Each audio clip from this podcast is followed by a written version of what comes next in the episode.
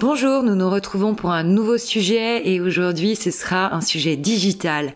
Nous allons parler de notre navigation web et plus spécifiquement de l'impact énergétique de nos recherches.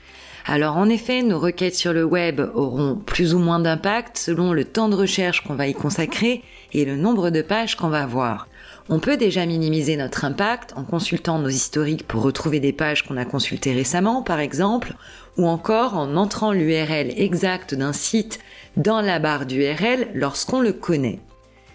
On peut également, lorsqu'on utilise les moteurs de recherche, essayer de préciser au maximum notre recherche afin que les propositions des moteurs soient les plus précises possibles. Enfin, lorsqu'on consulte fréquemment un site sur Internet, on peut également penser à l'inclure dans nos favoris ou encore le mettre en signet plutôt que de rechercher à chaque fois ce fameux site via un quelconque moteur. Cela permet de nous diriger plus facilement et plus directement vers le site au moment où on en a besoin.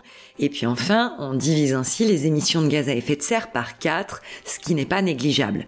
Il faut savoir que le matériel utilisé compte également. Ainsi, selon l'ADEME, une recherche d'une minute sur Internet consommera 100 watts sur un ordinateur fixe, 20 watts sur un ordinateur portable et seulement quelques watts sur une tablette ou encore sur un smartphone. Il ne nous reste plus qu'à mettre nos bonnes adresses web directement en favori. Nous vous souhaitons une excellente journée et nous vous retrouvons demain pour un nouvel éco-geste.